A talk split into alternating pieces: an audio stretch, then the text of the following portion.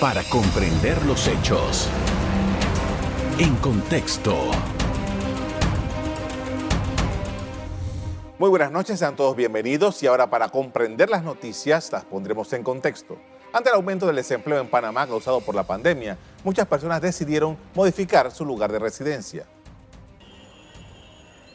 Estudios revelan que más de 214 mil personas mudó su lugar de residencia durante la crisis de COVID con el fin de buscar un empleo. Entre 2019 y 2021 se perdieron casi 300.000 empleos y la tasa de desempleo pasó de 7.1% al 11.3%, obligando a muchas personas a buscar otras alternativas para subsistir. ¿A dónde se fueron estas personas? ¿Qué ha pasado con estas personas? Nuestro invitado de hoy nos amplía el tema. Así es, estamos con el doctor John Subinas, que es investigador del Centro Internacional de Estudios Políticos y Sociales, CIEPS. Buenas noches. Buenas noches. Gracias por aceptar nuestra invitación. En primer lugar, queríamos, queremos hablar de esto, la migración eh, que se da interna en Panamá producto del desempleo. Ustedes hicieron una investigación, ¿qué es lo que arroja en primer lugar esta, esta encuesta? Sí, eh, esto es un fenómeno que no se ha estudiado mucho.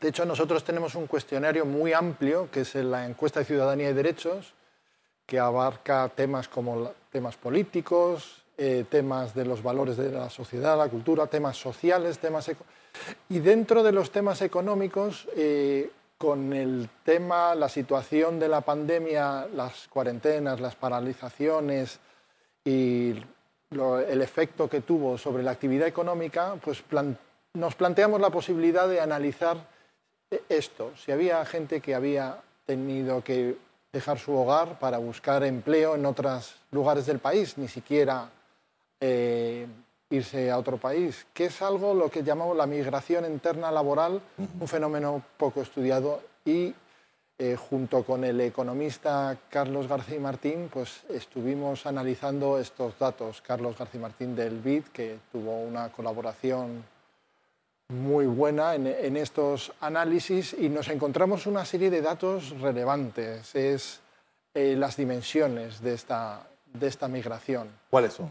Eh, estamos hablando de una muestra representativa, es decir, que tenemos eh, una muestra que tiene una serie de cuotas, de niveles de afijación por provincia, de precisión, de análisis, lo que nos permite extrapolar los datos de esta muestra a toda la población.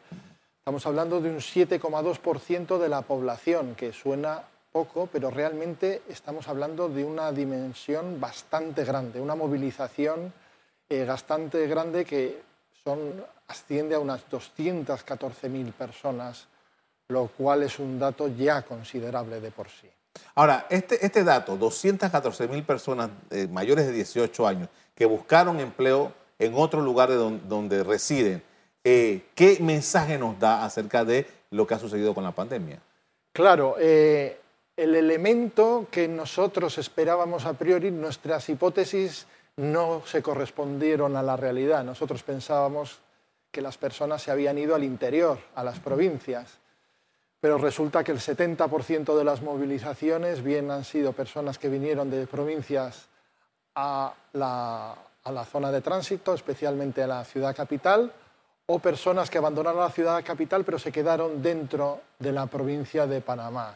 Solo un 30% se movilizaron a las otras provincias, lo que nos dice que aun con toda la polarización y todas las dificultades económicas, eh, sigue siendo eh, la provincia de Panamá quien aglutina todas las oportunidades profesionales. Y en otros espacios, pues esas oportunidades están muchísimo más restringidas. Ahora, la investigación arroja datos acerca de qué tipo de eh, empleo o de qué tipo de trabajo es el que ah, fue absorbido con esta movilización. Sí, hemos encontrado, eh, sospechamos nuestros datos que apuntan a un tipo de trabajo cada vez más, más informal, más precario y más fragmentado. Y es interesante también otra de nuestras hipótesis, que bueno, las personas, digamos, que tienen más necesidades son las que han tenido que viajar, es decir, personas con un mayor nivel, eh, eh, menor nivel educativo, personas con menos ingresos, Eh, y resulta que no es así.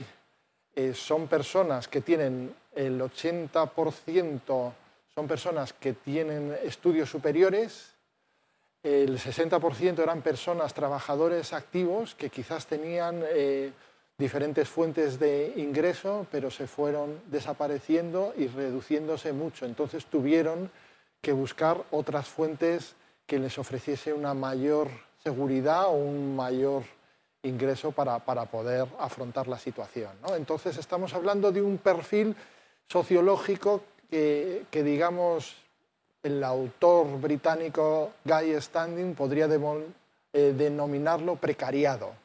¿En qué sentido precariado? Son personas que posiblemente pertenecen a las capas medias que están viéndose necesitadas de viajar y de y sus fuentes principales de ingresos cada vez son más amenazadas. Por lo tanto, tienen que adoptar esta serie de estrategias frente a los grupos más vulnerables que posiblemente no tienen la posibilidad de, movilizarse. Eso, eso, esta, este, este dato un poco pondría sobre el tapete aquello que, que, se comenta mucho, pero que a lo mejor no hay suficientes datos de que las capas medias en Panamá están, eh, han venido sufriendo en mayor nivel todo lo que ha venido pasando desde la pandemia? Bueno, eh, podríamos decir que las, eh, los sectores populares eh, más vulnerables lo han sufrido con especial, pero hay una serie de sectores que digamos que resistían a, a, la situación, a los envites de la situación económica. Recordemos que a finales del 2019 no había una situación idílica, ya estábamos en un proceso digamos, de enfriamiento de la economía. La economía crecía menos, seguía creciendo, pero crecía eh, considerablemente menos. Esos sectores eran capaces de resistir esos cambios económicos, pero con la irrupción de la pandemia se han visto especialmente afectados. Todos sus escudos de protección, ahorros, y fuentes de ingresos se han visto muy debilitados. Me queda un minuto, pero hay un dato que me llamó la atención eh, que establece que los, extranjeros residentes en el país se mudaron en un porcentaje mucho mayor que los nacionales. Claro, eso es otro dato de los que nos ha llamado especialmente la atención, porque uno de cada cuatro extranjeros residentes se tuvieron que movilizar. Por lo tanto, eh, estamos viendo la onda expansiva de la, de la, crisis. Ya no solo afecta a los nacionales, no solo afecta a las capas medias, sino incluso afecta a extranjeros residentes que supuestamente tienen un estatus mejor. Pero insisto, estos son cada vez grupos que estaban eh, más al margen de, esta, de, estas situaciones de vulnerabilidad que han entrado en el círculo este de la, de la vulnerabilidad social. Eh, personas como esto, hasta los extranjeros resistentes, residentes que, que han sufrido con, con bastante virulencia ¿no? esta, esta, situación. Un sector importante, al menos, de ese grupo. Con, esto vamos a hacer una primera pausa para comerciales. Al regreso seguimos hablando acerca de la movilidad en, en, en la República de Panamá, producto de la pandemia, en busca de empleo. Ya regresamos. En contexto. Estamos con el doctor John Subinas, es investigador del CIEPS. Estamos hablando sobre la movilidad, la migración interna en Panamá debido al desempleo. Y vamos a ver los datos demográficos. ¿Qué pasa cuando vemos los hombres, lo vemos, vemos las mujeres? ¿Cuál es el comportamiento en esta movilidad? Sí, la movilidad se ha, se ha, producido principalmente entre, entre varones, entre el sector masculino de la población, un 30% más que en el caso de las mujeres. Este, esto no es algo llamativo si vemos la tasa de actividad de las mujeres. ¿no? La tasa de la actividad de las mujeres estamos hablando de un 47% versus un 74%. Es decir, esto nos muestra que es uno de los apartados que analizábamos en nuestra encuesta, la economía de los cuidados. ¿Quién se hace cargo de este tipo de trabajo de cuidado de los familiares, de los enfermos, de los niños? Pues son las mujeres. Y durante este periodo ha sido mayor porque la tasa de actividad es, es francamente, francamente baja en el caso de las mujeres. ¿no? Y, llama la atención porque el, eh, que sea esto, haya sucedido esto, tomando en consideración de que los datos oficiales dicen, no, espérate, eh, la, la, tasa de participación de los hombres es menor que la de las mujeres, ¿no? Sí, bueno, pero realmente en, en, los últimos datos, lo que son la tasa de participación laboral, eh, digo, en datos de octubre de 2021, creo que son los últimos datos, eh, se sitúa eh, extraordinariamente baja la, tasa de participación femenina. Incluso los datos de desempleo pues, son mayores, un punto mayores en el caso de las mujeres. Es decir, hay una situación de mayor vulnerabilidad laboral en el caso de las mujeres y también una mayor asunción esta serie de, economía de los cuidados. Ahora, esto nos, da, eh, no sé si es parte de la investigación, pero esto nos da un elemento para pensar, porque hemos, nos hemos situado o no, hemos, circunscrito en muchos casos a ver cuál es la cifra del empleo. Eh, el, gobierno, las cifras oficiales hablan de una cifra, pero ¿qué es lo que ha pasado en el entorno? Realmente hay mucho más que sacar de esa información. Claro, sí. Eh, hay un dato que es interesante en nuestra encuesta, que es eh, cuando usted tiene un problema, ¿qué hace? ¿No? En el 2019, el primer elemento para eh, solucionar las dificultades económicas financieras era buscar trabajo. Eso, perdón, en el 2019, que fue la anterior medición, pero en el 2021 fueron, fue la familia. O sea, digamos que los ingresos y la, para atender a las dificultades que se buscaban en el mercado laboral, en el mercado económico, en la, actividad profesional, ahora se buscan en, en esa red de, de, familiares que cada vez tiene, tiene una carga mayor. O sea, eh, a ver si, entendí bien. La familia se, se convirtió en, en, la, en, el centro para ubicar empleo, para ubicar formas de trabajar, para ubicar eh, procesos que permitan que toda la familia pueda tener ingresos. Sí, yo diría que incluso ampliaría el argumento. Son, estamos hablando de que atienden dificultades económicas, es decir, cuando usted tiene una dificultad ah, para llegar, pero también ese dato implica que participan en una serie de una economía familiar, una economía donde por hacer una serie de trabajos, pues tiene una serie de retribuciones. Es decir, hay un entorno familiar que está siendo proveedor efectivamente de recursos económicos, financieros, pero también laborales, en un entorno de economía puramente informal, claro. O sea que pasamos del 2019 a ir a buscar trabajo a ver cómo resuelvo con mi familia. Efectivamente, ese es el, gran salto que se ha dado, una de las grandes transformaciones que se ha dado en la sociedad pre-COVID a la sociedad. Ahora, esto sociológicamente, ¿qué nos indica? Nos indica que, bueno, que los, eh, posiblemente los, esas redes eh, sociales más cercanas cada vez tienen una carga mayor.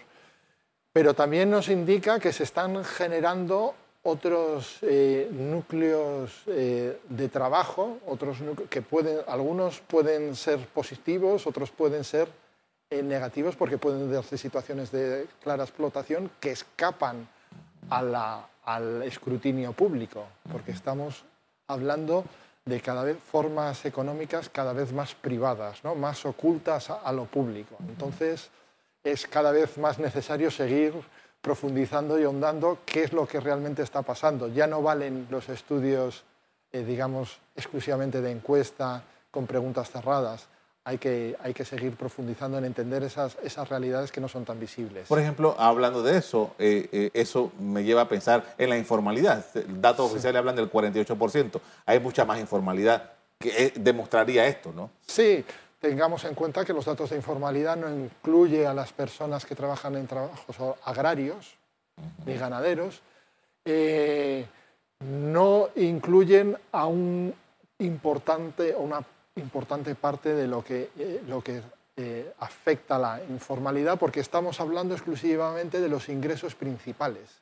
Es decir, si nuestros ingresos principales se han reducido muchos, hay muchas personas en el país que están buscando trabajos complementarios que son informales.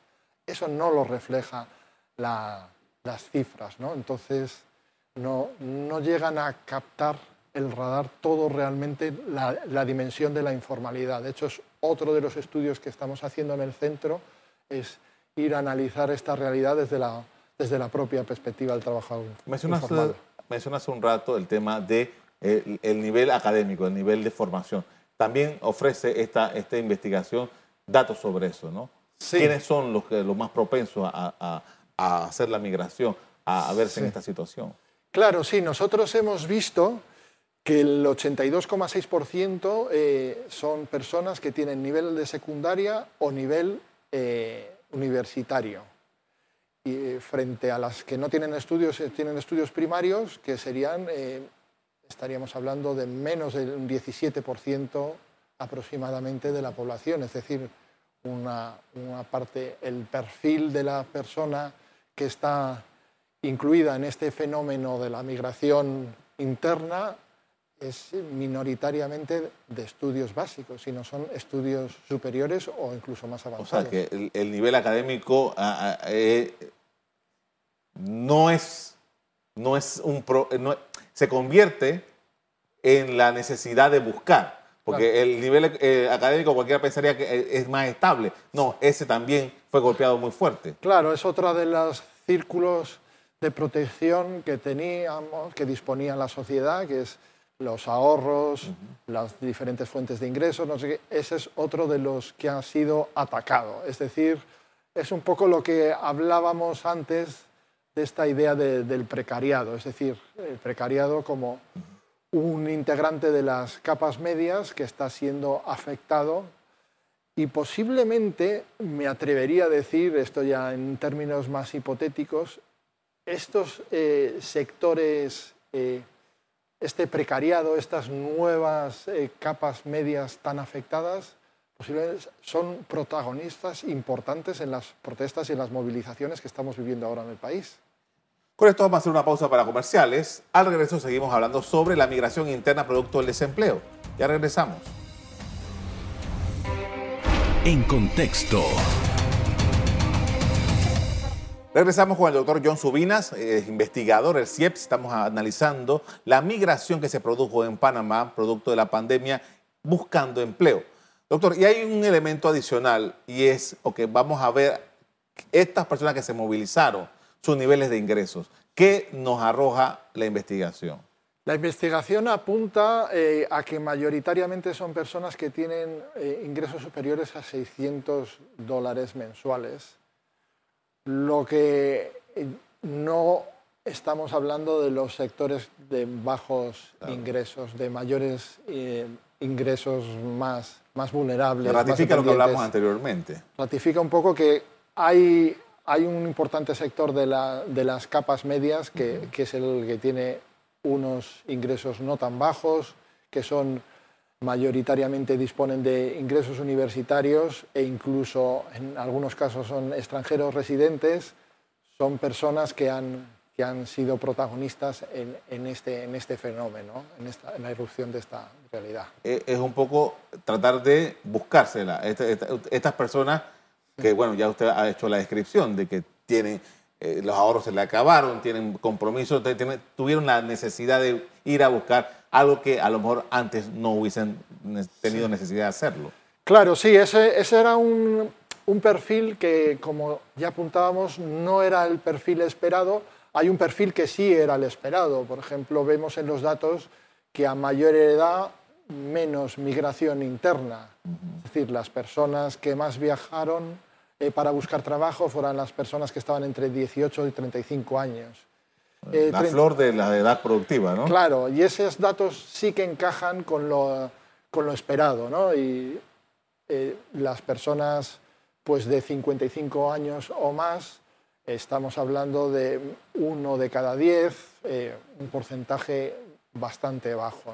No llegan a, están entre el 2, eh, efectivamente un 14%, lo que sería efectivamente un, un uno de cada 10 personas de 55 más años que tuvieron que, viajar, ¿no? Pero mayoritariamente, pues eso, son, son personas que eso sí que encajaba en, el perfil que, habíamos hablado. Usted, usted me decía al final del bloque anterior que la hipótesis que ustedes tienen es que eh, las personas que están protagonizando las protestas hoy día en Panamá seguramente son parte de estos grupos que usted ha descrito. Y entiendo que CIEPS ha lanzado una encuesta para eh, indagar más sobre el asunto. Si nos puede decir un poco sobre eso.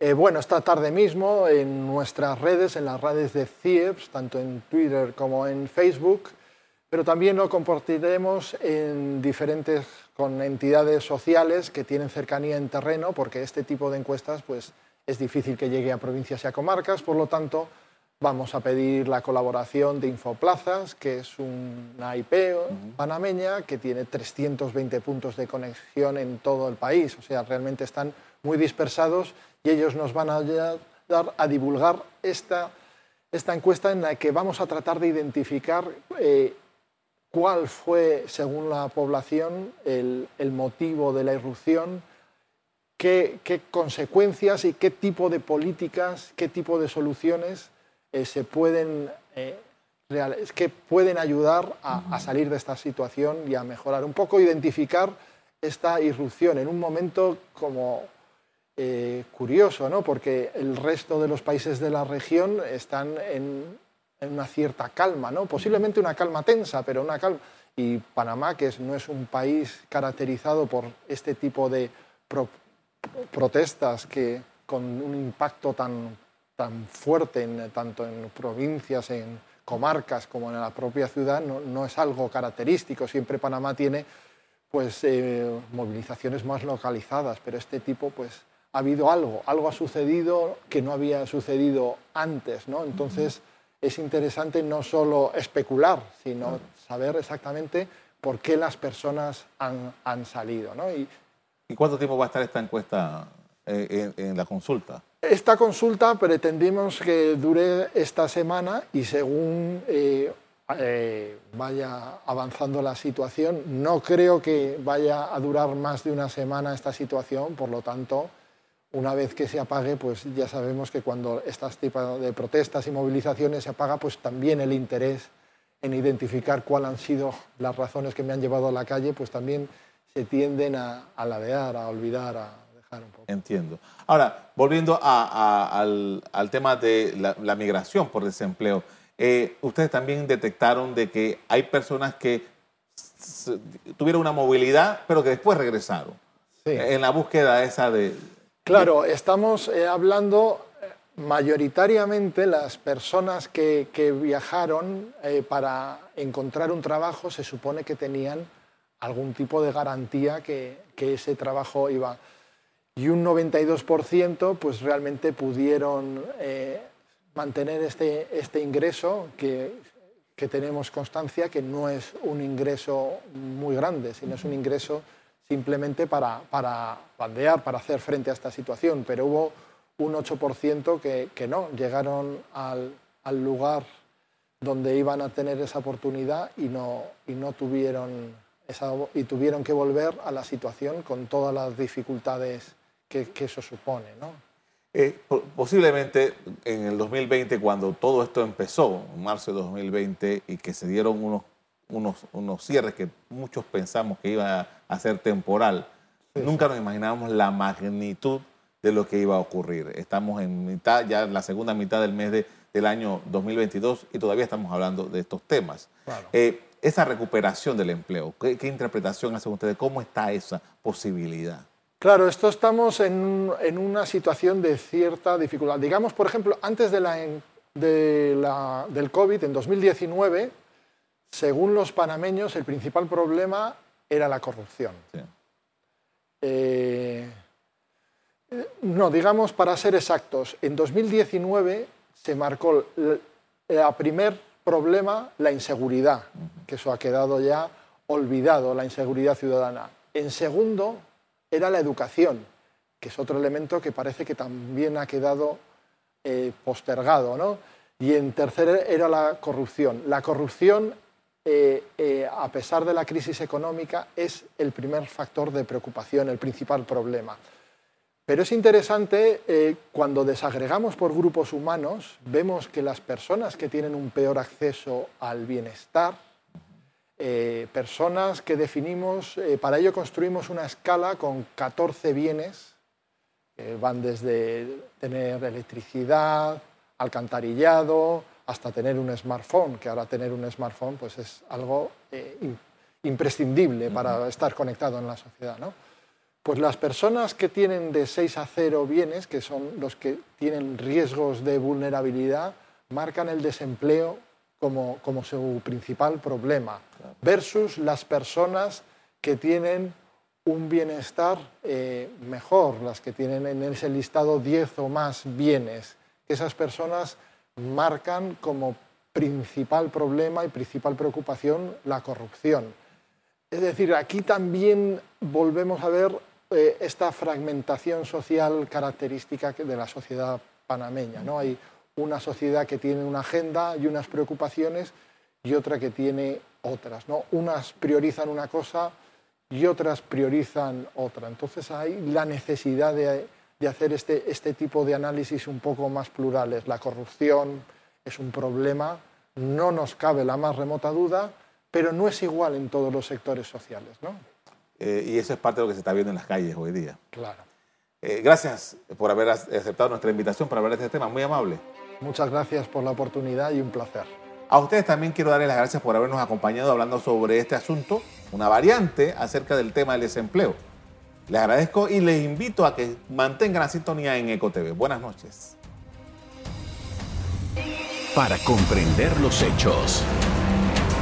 En contexto. Revive este programa entrando al canal 1 de BOD de Tigo.